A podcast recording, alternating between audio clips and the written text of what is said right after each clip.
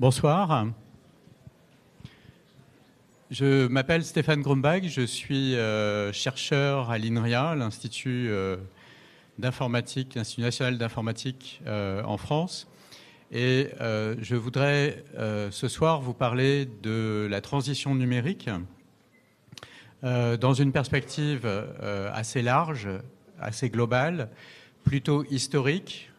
donc je vais essayer de m'intéresser euh, à, une transformation dans l'histoire, donc sur le long terme, euh, et essayer de réfléchir à ce qu'on peut anticiper euh, du futur de nos sociétés et du rôle du numérique dans nos sociétés.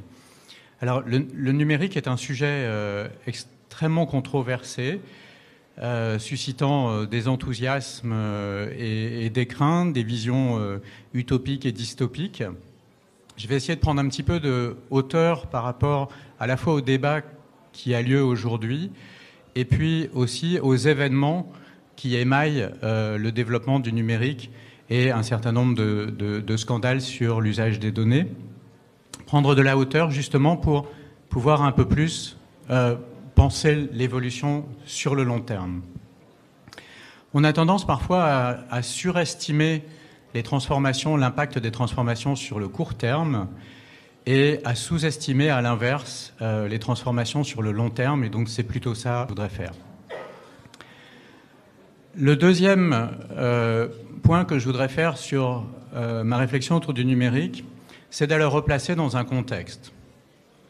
La transition numérique ne change pas un monde qui est par ailleurs relativement stable, elle opère sur un monde qui est dans une transformation assez radicale, une transformation qui est liée, euh, je n'ai pas besoin beaucoup de m'étendre sur ce point euh, ici évidemment, euh, mais qui est liée à, à l'émergence d'une nouvelle manière d'interagir, à la nécessité d'une nouvelle interaction avec l'écosystème de la planète, avec la nature, avec l'environnement global, qui évolue et donc nous sommes dans cette double transformation. Donc le numérique, le numérique est important pour ce qu'il construira, ce qu'il permettra de construire dans l'adaptation au changement de l'environnement global et euh, dans les efforts pour l'atténuation des impacts de nos activités sur l'environnement.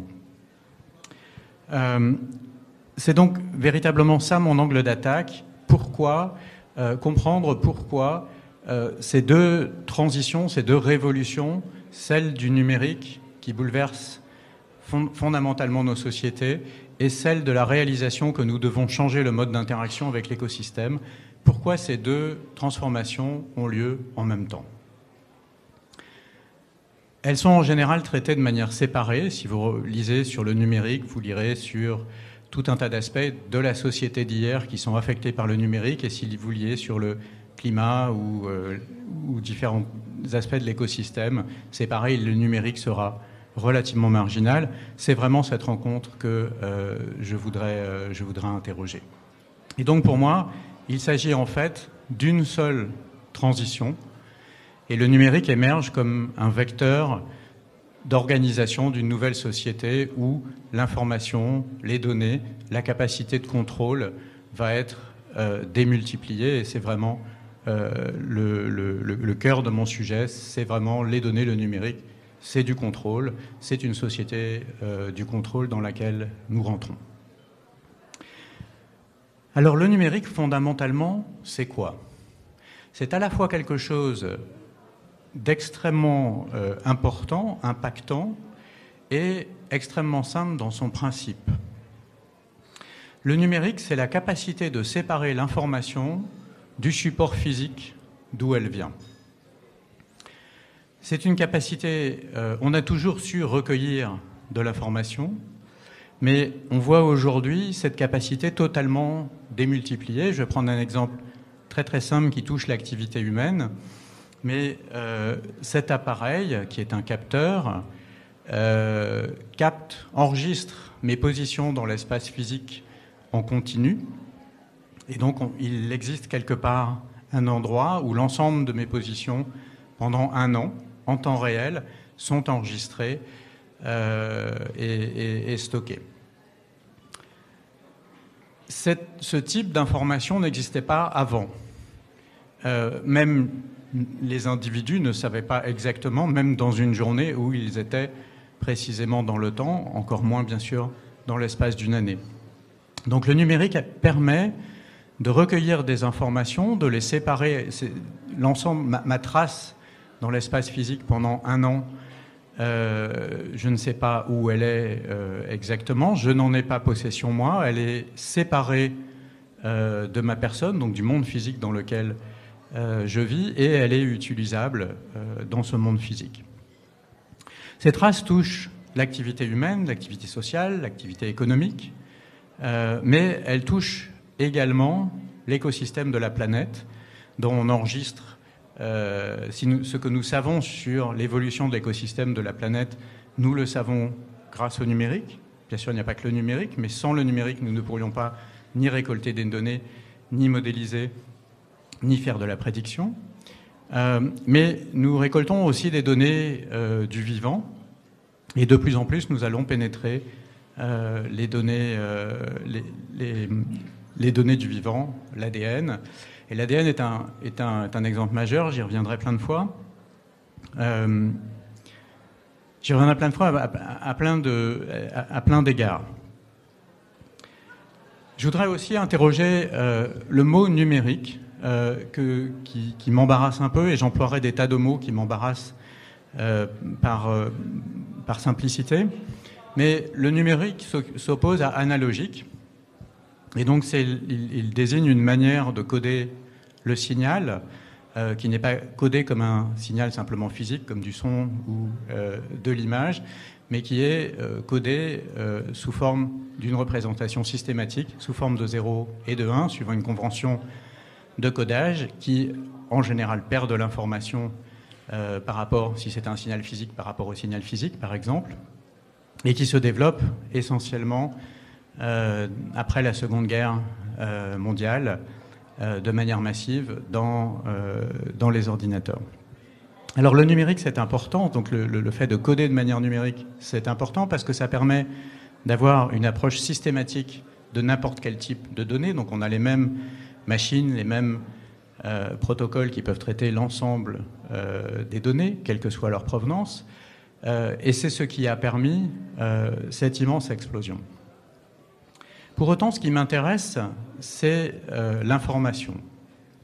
Euh, et, l'information, elle est, euh, partout. et elle n'était pas, elle n'était assez peu codée sous forme, ou, assez marginalement codée sous forme numérique avant la Seconde Guerre mondiale, mais ce n'est pas tout à fait vrai. Au XIXe siècle, il y a un certain nombre de procédés numériques qui sont développés. La machine de Pascal est numérique, elle est calculatoire. Euh, et puis, euh, on peut remonter en fait assez loin, mais notre ADN lui-même est un codage euh, qu'on peut qualifier de numérique. C'est un code avec tout ce que ça a d'arbitraire dans le codage.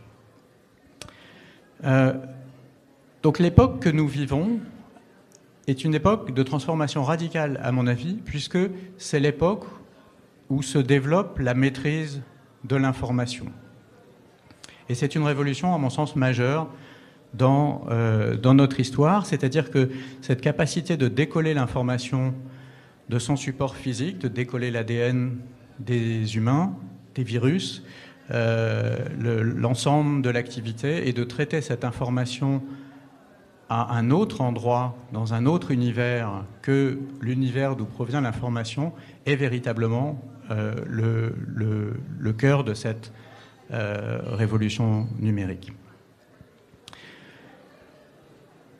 De même que à la révolution industrielle, on a réussi d'une certaine manière, la maîtrise de l'énergie était liée au fait qu'on pouvait séparer matière et énergie au sens où on a été capable de stocker de l'énergie dans une quantité de matière qui devenait petite négligeable, transportable, et c'est ce qui a permis effectivement, et donc plus on, est avancé, plus on a avancé dans les technologies, plus euh, cette quantité, la quantité d'énergie qu'on pouvait transporter dans de la matière était, était réduite. Il y, a, il y, a, quelque chose d'assez similaire dans cette séparation, ce décollement matière, énergie et puis monde physique, monde vivant, information.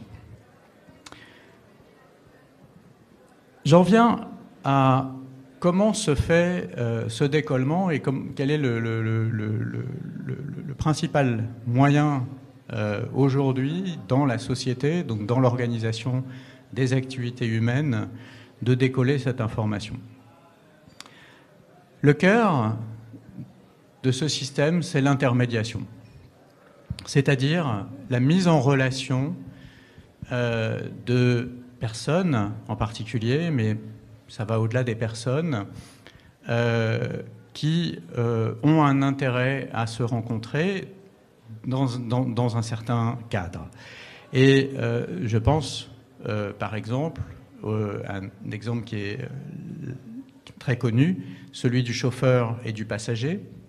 Donc cette médiation entre quelqu'un qui fournit un service, qui est de conduire un véhicule, et puis quelqu'un qui euh, cherche à euh, profiter, à consommer ce service, qui est d'être déplacé par un véhicule, il est complètement révolutionné par les plateformes d'intermédiation dont Uber euh, est devenu l'emblème, et au point de donner son nom à l'ubérisation, cette transformation de l'ensemble des intermédiations pour toutes sortes de services.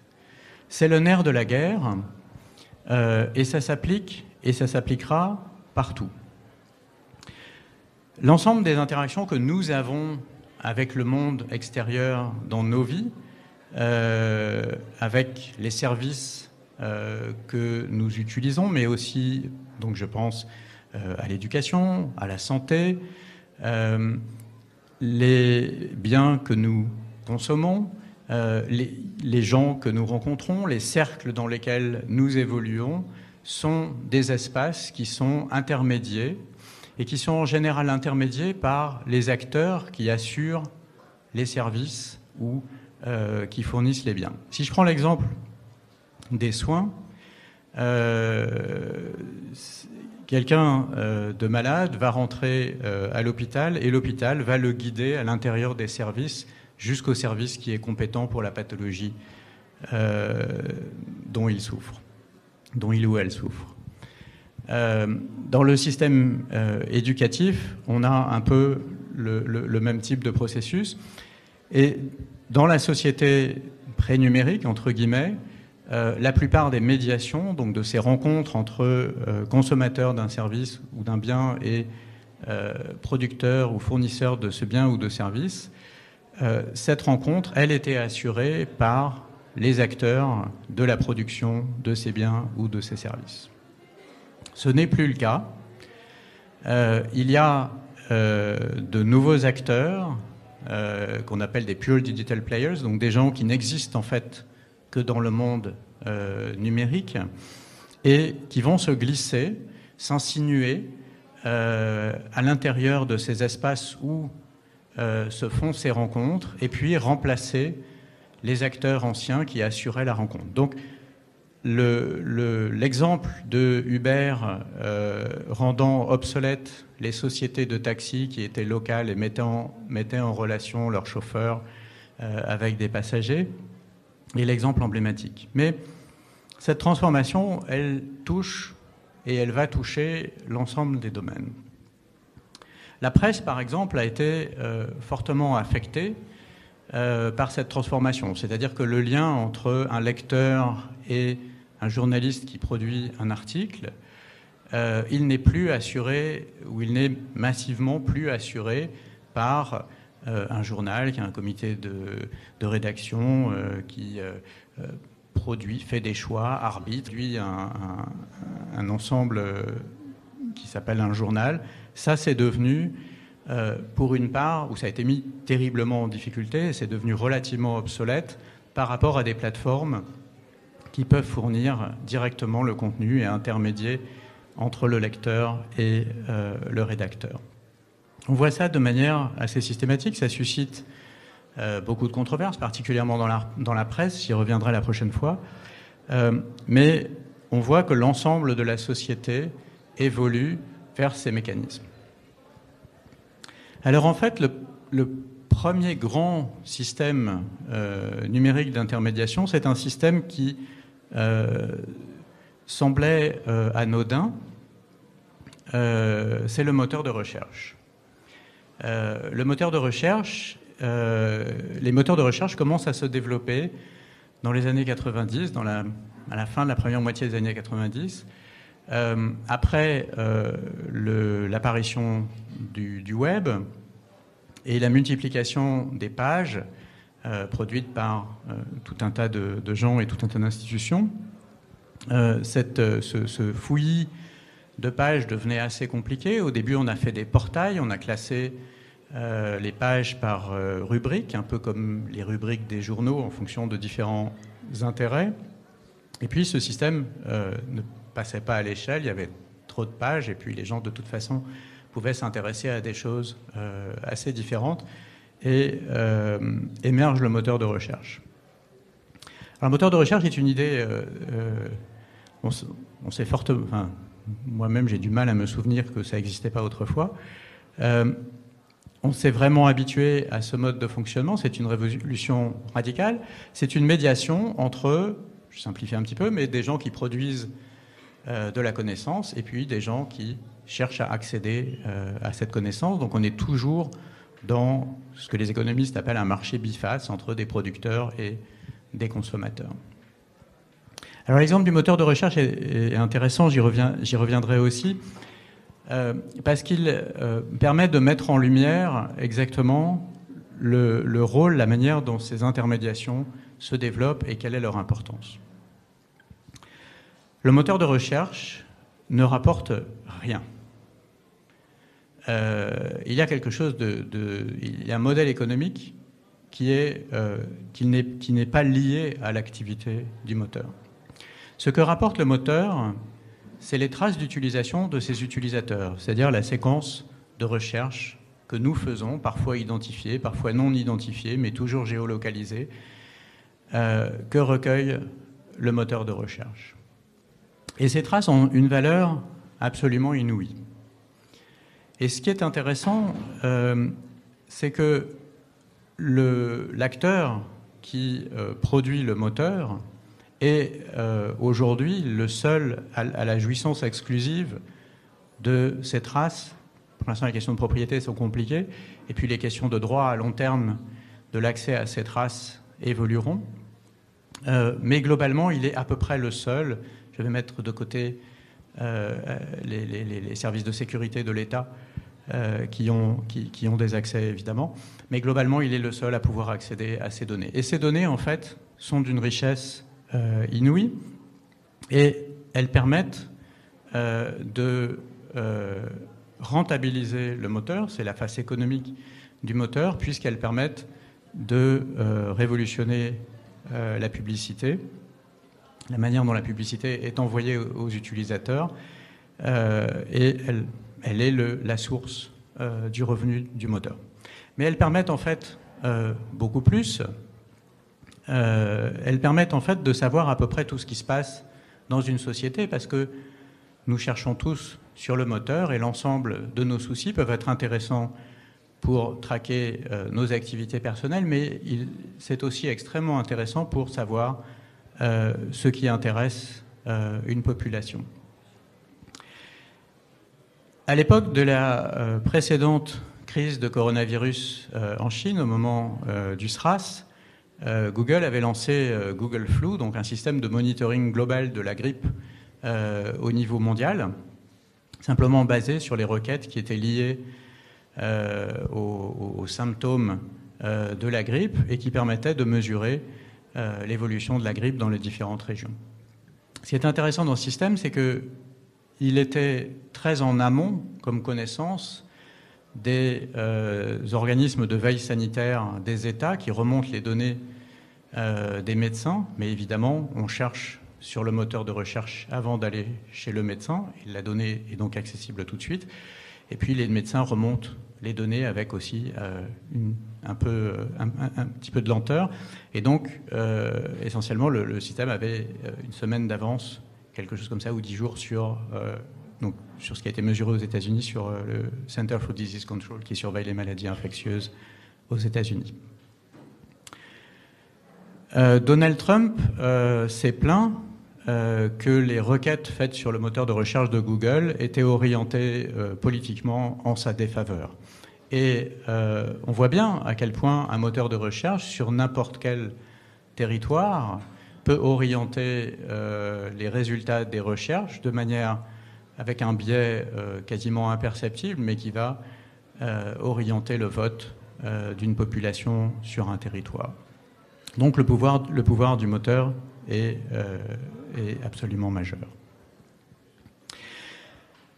Je reviendrai sur ces intermédiations, elles sont dans tous les domaines, elles vont euh, continuer à bouleverser nos sociétés, à faire s'effondrer des pans entiers de l'administration publique, ou de la manière dont l'administration publique fonctionne, et il y a beaucoup d'inquiétudes sur l'aspect privé-public, et j'aimerais aller au-delà euh, de cette question publique-privée qui touche la société aujourd'hui, pour comprendre euh, comment demain, de manière avec l'administration publique ou des entreprises privées, seront gérés un certain nombre de services essentiels euh, de n'importe quelle société humaine.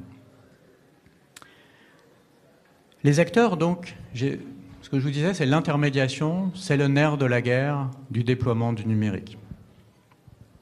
Pourquoi? Parce que la mise en relation, c'est une question de données et que plus on a de connaissances, plus, mais mieux on saura mettre en relation de manière pertinente des acteurs. Donc le numérique bouleverse l'intermédiation, mais c'est l'intermédiation qui fait l'envol du numérique. C'est par ce biais que le numérique est capable de devenir extrêmement puissant. Quand on considère aujourd'hui les premières capitalisations boursières de la planète, il y a encore dix ans, euh, la moitié des dix premières capitalisations boursières, c'était des pétroliers. Euh, l'énergie, bien sûr, et l'industrie qui était la plus proche du pouvoir politique, la plus fondamentale pour faire tourner un pays. Aujourd'hui, quand on regarde les dix premières capitalisations boursières, eh bien, on trouve sept plateformes d'intermédiation, cinq américaines, deux chinoises. Euh, deux d'entre elles sont des vieilles sociétés, je vais parler du point de vue du numérique, Apple et Microsoft. Donc elles ne sont pas si anciennes que ça, mais elles sont plus anciennes que les années 90 ou 2000. Euh, toutes les autres euh, datent essentiellement euh, des années 2000 ou de la fin des années 90. Google date de 98. ces sociétés sont donc parvenues au, au, plus haut niveau de la, de, la, puissance capitalistique et financière. Elles jouent un rôle qui est considérable parce que au fond, euh, elles, sont elles sont utilisées très largement et leur utilisation amène à des nouvelles normes comportementales. Et finalement, ce n'est plus très clair qui dit la loi sur un territoire. Est-ce que c'est les plateformes qui amènent de nouveaux usages qui sont largement adoptés et qui sont souvent euh, contraires à la loi Parfois, la loi n'existe pas parce que euh, les plateformes font des choses que le législateur, dont le législateur n'avait pas l'idée, et donc euh, on n'a pas de cadre légal. Mais parfois, elles rentrent en contradiction avec la loi, la loi sur le copyright, la loi du travail, ou tout un tas de textes absolument fondamentaux de n'importe quelle société. Et donc on a un équilibre entre le travail de régulation nationale, le travail du législateur, et puis les plateformes qui euh, mettent en œuvre d'autres, d'autres, interactions, d'autres, euh, formes, et qui finalement euh, sont des acteurs du cadre normatif qui se déploie dans les pays. Ça suscite de très nombreuses controverses, bien sûr, des tensions. Aucune de ces tensions euh, ne trouve une solution facile.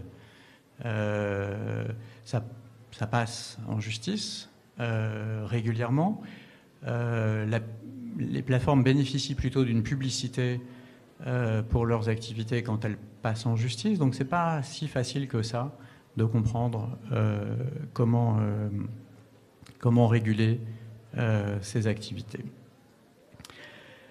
On peut s'interroger aussi sur leur rôle, sur leur légitimité, mais euh, elles vont décider que sur un territoire, les relations employeur-employé sont de telle forme, ce qui ne correspond peut-être pas au cadre euh, légal de ce territoire qui est obtenu par des processus euh, démocratiques ou pas, peu importe, mais qui sont adoptés dans un, dans un pays. Donc elles remettent ça en cause, mais en même temps, elles sont largement plébiscité, c'est-à-dire que c'est le fait que les gens les utilisent massivement euh, qui fait que ces, nouvelles, euh, ces nouveaux usages sont si fréquents et donc on peut, pas, on peut, on peut interroger leur légitimité, mais la réponse n'est pas non plus euh, si évidente pour comprendre. Ces plateformes sont devenues des objets de la sphère des relations internationales. Avant, dans les relations internationales, il y avait des nations, les nations échangent, euh, et puis on trouve aussi dans la sphère des relations internationales des grands acteurs, des grandes entreprises, des multinationales euh, qui sont implantées large, euh, qui peuvent justifier que les États s'engagent dans des efforts diplomatiques pour les contrer ou les défendre, ou bien dans des efforts militaires euh, pour défendre euh, l'intérêt de ces entreprises qui sont stratégiques euh, pour les États. Pour autant, la plupart des entreprises de ce passé pré-numérique restent des multinationales. Les États ont des relations avec elles, mais l'objet multinational est assez clair. Les plateformes ont une position totalement différente. Ce ne sont plus simplement des entreprises, euh, et au fond, elles ne sont pas si éloignées que ça des États. Elles ont à peu près toutes les prérogatives des États, sauf le territoire. Aucune multinationale autrefois ne pouvait être en relation quotidien avec un nombre de personnes supérieur à la population de n'importe quel État sur la planète. Ça n'avait jamais existé. C'est le cas aujourd'hui des grandes plateformes qui euh, je crois que Facebook est à, à, 2 milliards et demi d'utilisateurs, dont un milliard, plus d'un milliard et demi euh, d'utilisateurs qui ont une activité quotidienne. Par ce biais, euh, les plateformes se retrouvent accumulées quantité de données, d'informations, de connaissances sur la population qui est sans égale. et elles sont dans une situation où en fait elles ont beaucoup plus d'informations que l'État lui-même. Euh, Google en sait plus sur la France que l'INSEE. Google ne sait pas la même chose, euh, mais les processus de collecte de données euh, sont des processus temps réel, là où l'INSEE va avoir des méthodes statistiques et donc des données plus lentes, et une information qui est bien plus diversifiée et qui pose aux États euh, des questions absolument essentielles euh, sur euh, la capacité à utiliser ces puits de données qu'on trouve dans les plateformes sur la population, l'activité économique, sanitaire, politique, etc. Beaucoup de controverses autour de ça. ce sera intéressant de suivre la prochaine élection euh, américaine, parce que la, précédente et, la deuxième élection, lors de la deuxième élection euh, d'Obama, les plateformes avaient joué un rôle absolument euh, essentiel.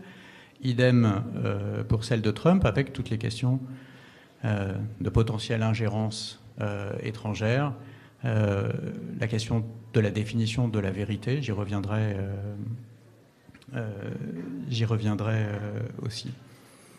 Donc on est en face d'acteurs qui euh, vont être aussi au cœur du dispositif de défense. L'ensemble, euh, les plateformes ont la plus grande vision, euh, connaissance de ce qui passe dans les réseaux. Ça inclut aussi les virus, les attaques, etc. La guerre va se faire demain en, premier lieu et en partie dans ce monde-là, donc sur les réseaux.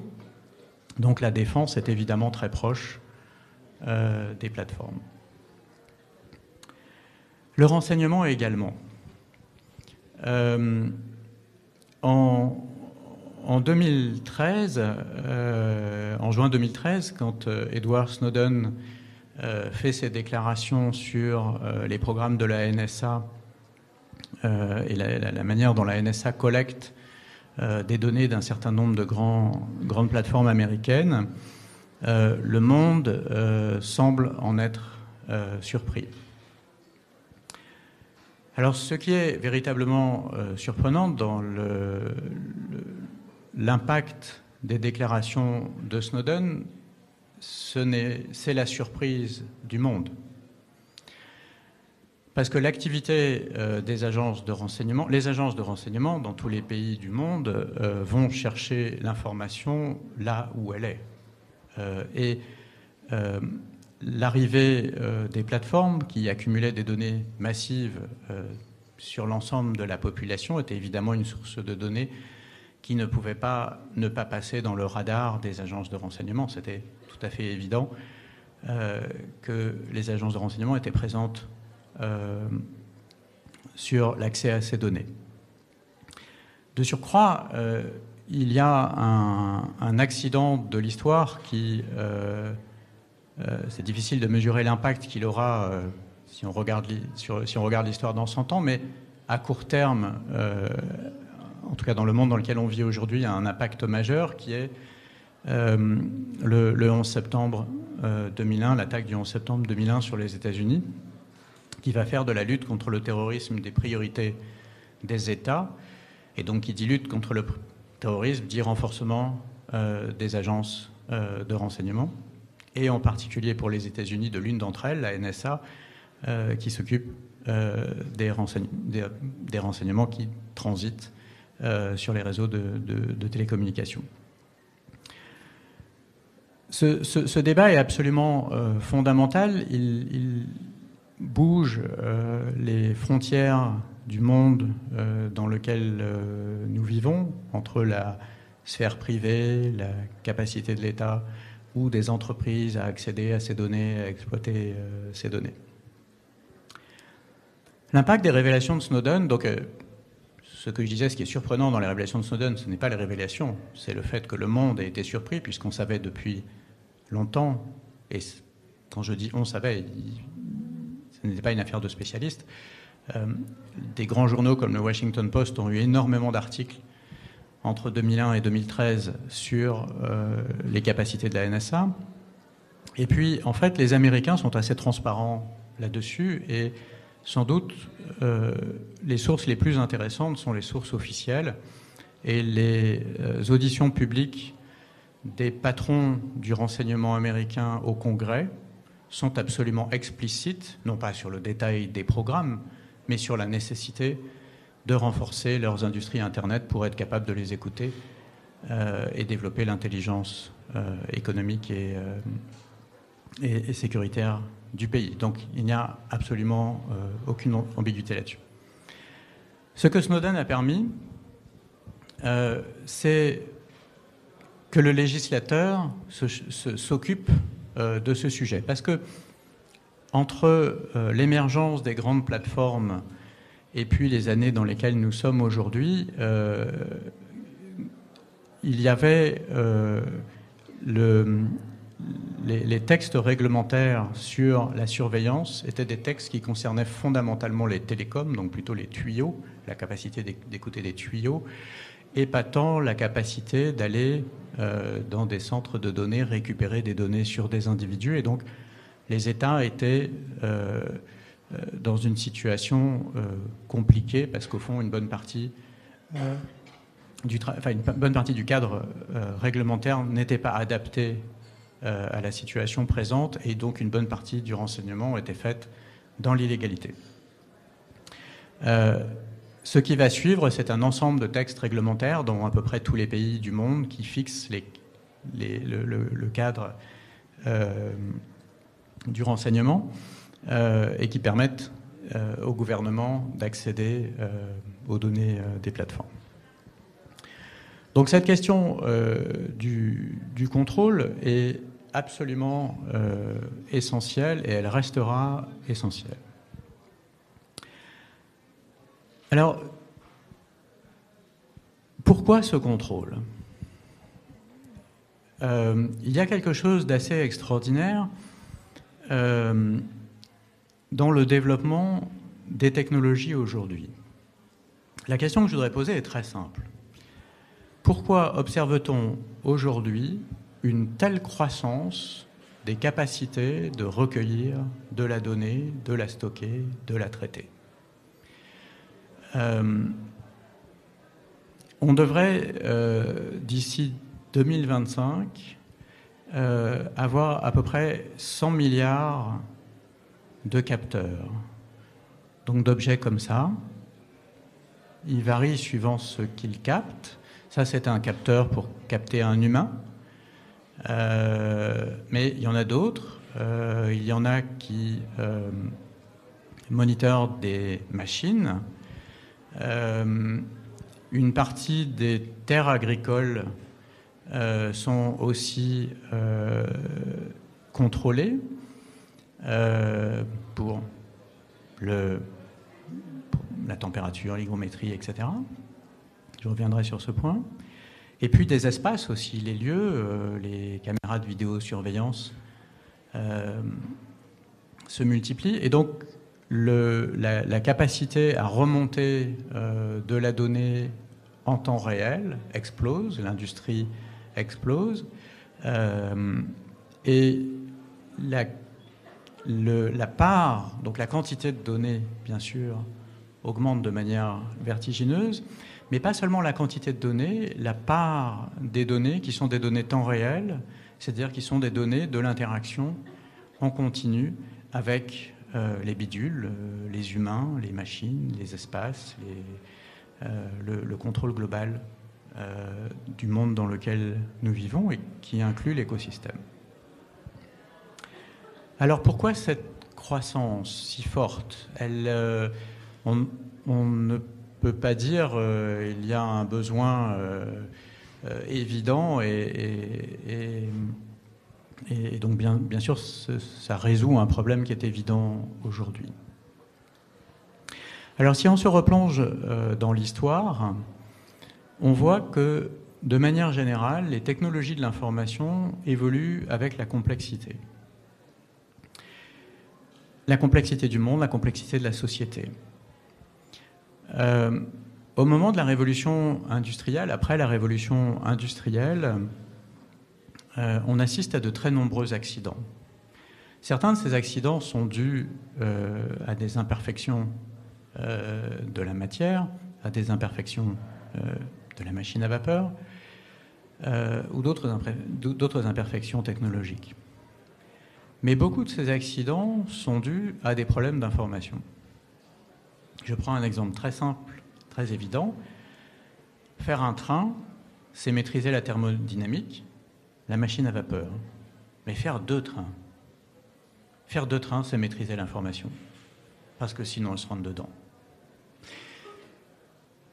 Et tout le 19e siècle voit une croissance de la maîtrise des technologies de l'information qui coévolue euh, avec, euh, avec le déploiement euh, des technologies.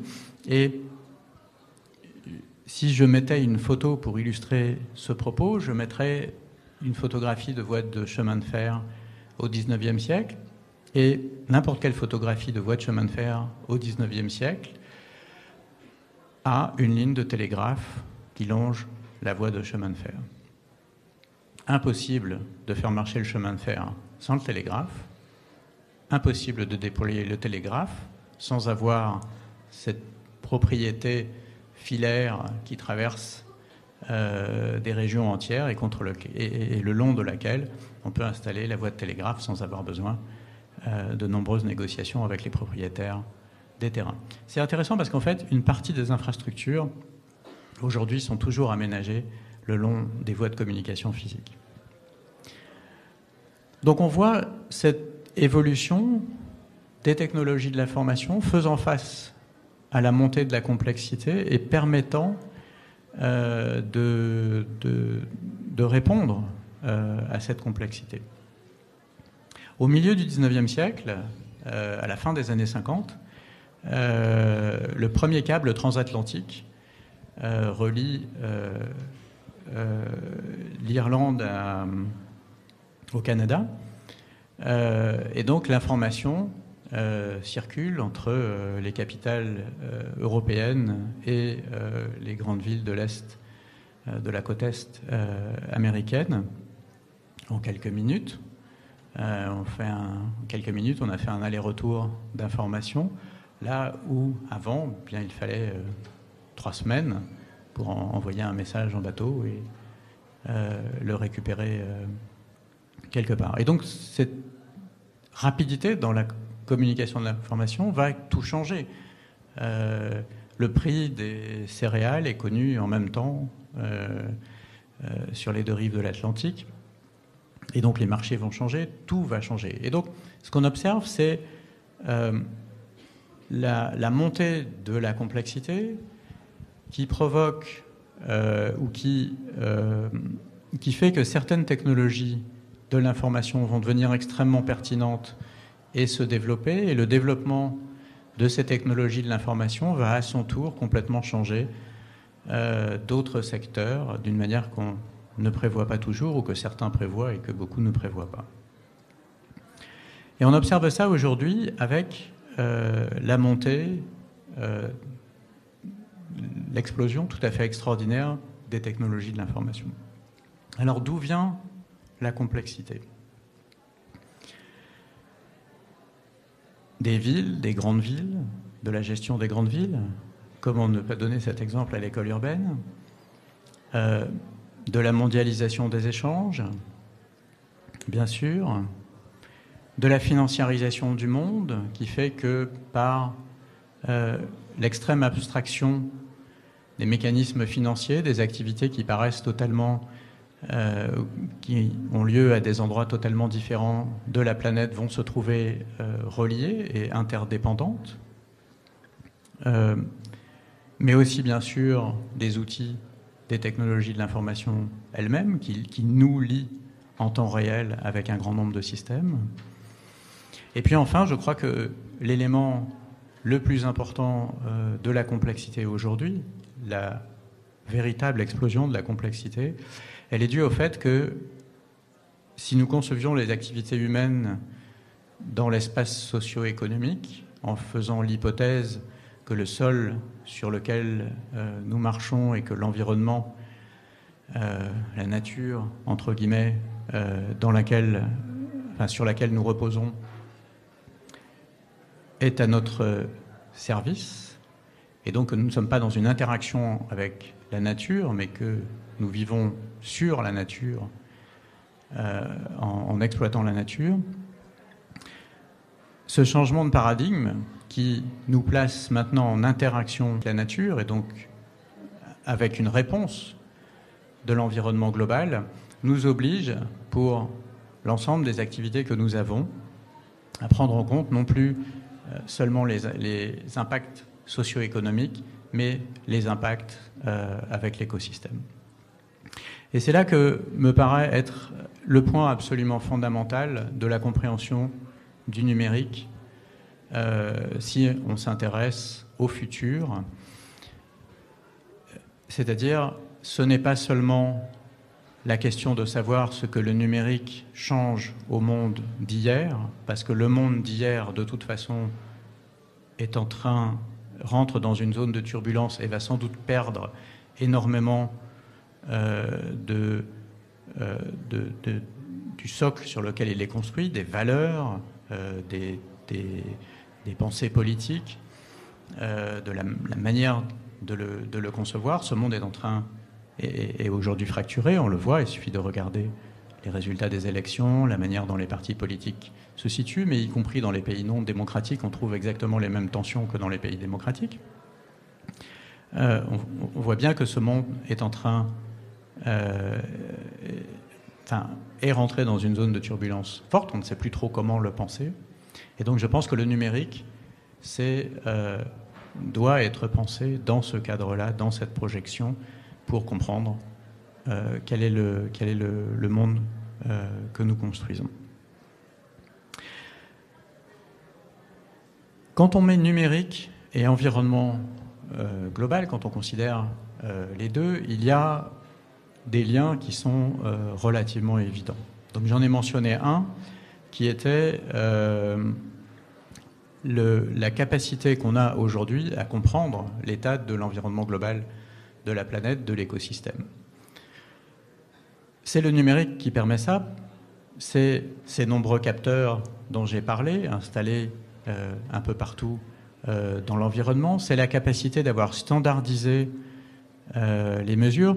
Au XIXe siècle, quand on a commencé à, faire, milieu du XIXe siècle, on a commencé à faire de la météorologie un peu plus, un peu moins localement, c'est-à-dire qu'avant on avait une capacité de, comprendre et de faire des prévisions météorologiques à un niveau local, euh, à partir du moment où on avait des outils de communication, on pouvait communiquer les informations d'un point à un autre, y compris d'une rive à l'autre de l'Atlantique. Et donc on pouvait penser la météorologie d'une manière beaucoup plus globale. Et la première difficulté qu'ont eu euh, les météorologues de la deuxième moitié du 19e siècle, c'était de parler la même langue, non pas la langue humaine, mais la langue des données, d'avoir les mêmes données, d'avoir les mêmes métriques. Et en fait, tout un tas d'acteurs relèvent, ont relevé des données pour la météorologie, les bateaux, euh, etc. Et normaliser tout ça a été euh, un vrai défi. Ça allait toujours à un certain niveau, mais le GIEC a apporté énormément de, progrès sur ce point. Euh, donc avoir, être, capable de remonter les données, de les analyser, de faire des modèles, de faire des modèles globaux et comprendre comprendre le système Terre en entier en tant que système avec ses interdépendances, euh, ses principes de régulation. Ça, euh, c'est pour une. Enfin, le numérique joue un rôle absolument fondamental. Sans le numérique, pas de modèle prédictif et des connaissances locales, euh, potentiellement de variation, mais sans être capable de les corréler. L'autre point qui est fondamental, c'est le rapport à la technologie. La technologie apporte des solutions, elle pose des problèmes. Et donc si on regarde la technologie par rapport aux questions de l'environnement global, eh bien, il est clair que le numérique change le rapport aux ressources. Le nerf de la guerre, c'est l'intermédiation, la capacité d'accéder à des ressources, d'échanger des ressources, de partager des ressources. Et donc on voit bien à quel point euh, le numérique pourrait euh, être extrêmement vertueux dans partager les ressources qui sont aujourd'hui disponibles, puisque nous passons d'un monde d'abondance où les ressources étaient infinies, et donc la question était d'en produire autant qu'on voulait en consommer, à un monde où les ressources vont devenir euh, limitées, et donc on devra les partager au mieux, suivant des idéaux ou des modèles politiques qui peuvent varier, mais dans tous les cas, le numérique joue un rôle fondamental dans cette capacité de répartir, allouer euh, les ressources. Et puis, euh, il y a le numérique comme problème, le numérique qui consomme de l'énergie de plus en plus, euh, le numérique qui, par la complexité des technologies qu'on utilise, et qu'on arrive assez peu à, retraiter contribue à des pollutions majeures, que ce soit pour obtenir les composants ou pour euh, recycler euh, les vieux appareils. Et puis le numérique comme immense disruption sociale, le numérique qui potentiellement aura d'ici 20 ans supprimé 50% des emplois ou rendu obsolètes 50% des emplois qui existent aujourd'hui euh, et, pour lequel on a du mal à imaginer un modèle politique qui puisse euh, supporter, répondre euh, à un tel enjeu. Donc, technologie solution, technologie problème. Et puis, il y a un dernier point qui est celui qui m'intéresse euh, le plus. qui est cette émergence du contrôle. et la thèse que je voudrais défendre, c'est que la complexité du monde, celle d'une société qui doit penser, d'une société humaine ou de sociétés humaines au pluriel, qui doivent penser leur interaction avec l'environnement global dans une autre perspective, euh, il s'accompagne d'une émergence d'un contrôle massif. Et je pense que c'est là le point fondamental. Euh, on, peut, euh, on peut attaquer la société du contrôle, on peut s'opposer à, certaines formes de société du contrôle, mais on ne peut pas le faire sans comprendre les changements en cours. C'est-à-dire, on ne peut pas concevoir l'émergence du contrôle qui apparaît aujourd'hui comme s'il était dans la société d'hier et de le condamner par rapport au fonctionnement de la société d'hier. Il émerge dans une société qui est dans une mutation fondamentale. Alors je reviendrai là-dessus, bien sûr, sur cette question du contrôle, et puis euh, on verra euh, les, tensions qu'il y a et, les projections qu'il y a dans différents pays sur ces questions. Euh, je voudrais finir sur, sur l'Europe. Je trouve ça très difficile de réfléchir au numérique en Europe. C'est très difficile parce que nous sommes dans une situation de dépendance totale vis-à-vis euh, principalement des États-Unis, et puis probablement euh, de manière croissante, euh, nous le serons vis-à-vis de la Chine. il n'y a essentiellement pas d'industrie du numérique en Europe. Nous avons de très faibles capacités à traiter nos données, et la plupart, euh, cet appareil est américain, ses processeurs aussi, son OS aussi, les services que j'utilise sont américains et chinois, une partie a été faite en Chine, euh, et la maîtrise technologique ne nous appartient quasiment pas. Et mes données vont sur les systèmes américains et chinois. Il y a quelque chose de malheureux dans cette situation. Euh, on va entendre un certain nombre de responsables politiques euh, s'engager sur euh, le développement euh, du numérique, mais force est de constater que Google a plus de 95% de part de marché sur le moteur de recherche, moteur de recherche en Europe, en France en tout cas, et en Europe globalement, je crois. Enfin, ça, varie dans certains pays, mais, mais globalement une présence très forte. On ne réalise pas, ce n'est pas du tout le cas aux États-Unis, par exemple. Google n'a pas 95% de part de marché aux États-Unis, pas plus que Baidu une, Baidu n'a jamais une telle part de part de marché sur le territoire chinois. Donc nous sommes, nous sommes prisonniers d'une situation qui est assez malheureuse. On le voit dans toutes ces turbulences, que ce soit les efforts du, de la Commission et du Parlement européen, que ce soit les décisions de la Cour de justice européenne euh, ou euh, de la CNIL euh, en France, que ce soit les efforts du ministre des Finances pour faire évoluer la fiscalité et ramener une partie des bénéfices de. Enfin, définir une fiscalité. Et sa faible. Ça fait longtemps hein, que ce sujet est sur la table. Et sa faible capacité à le faire.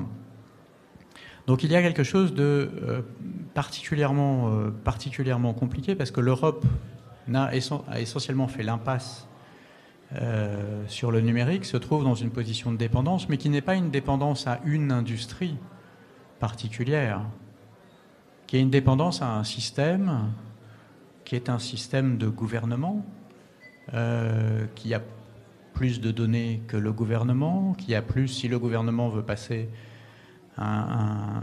si, le pays veut adopter euh, une certaine régulation sur un sujet, il est assez facile aux opérateurs du numérique de le contrer.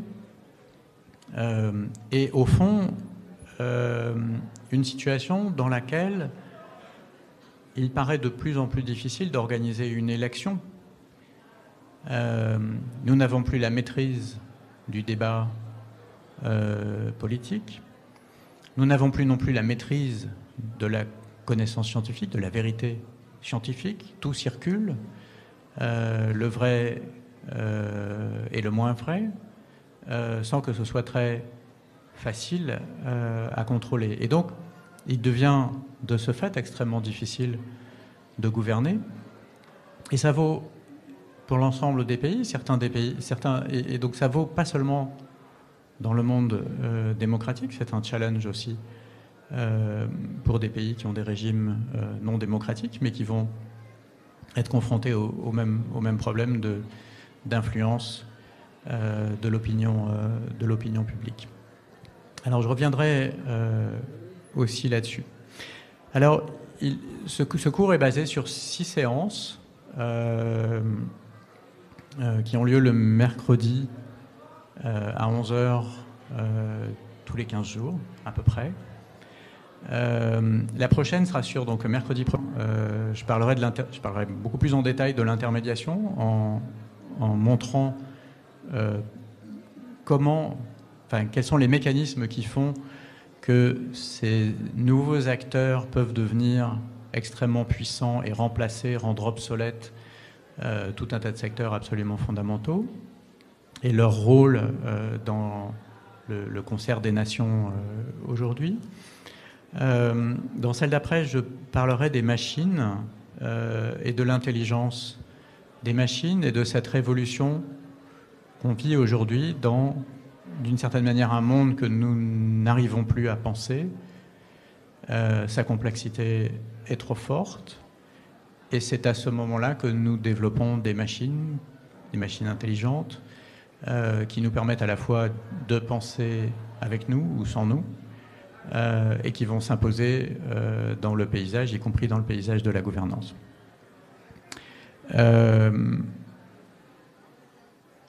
Alors, il y aura une séance aussi sur euh, la géopolitique. Euh, ah oui, j'ai oublié. Donc, il y a une séance avant où je parlerai de la convergence entre vivants et machines. Et euh, avant, c'était assez facile de distinguer un être vivant d'une machine. Ça allait de moins en moins.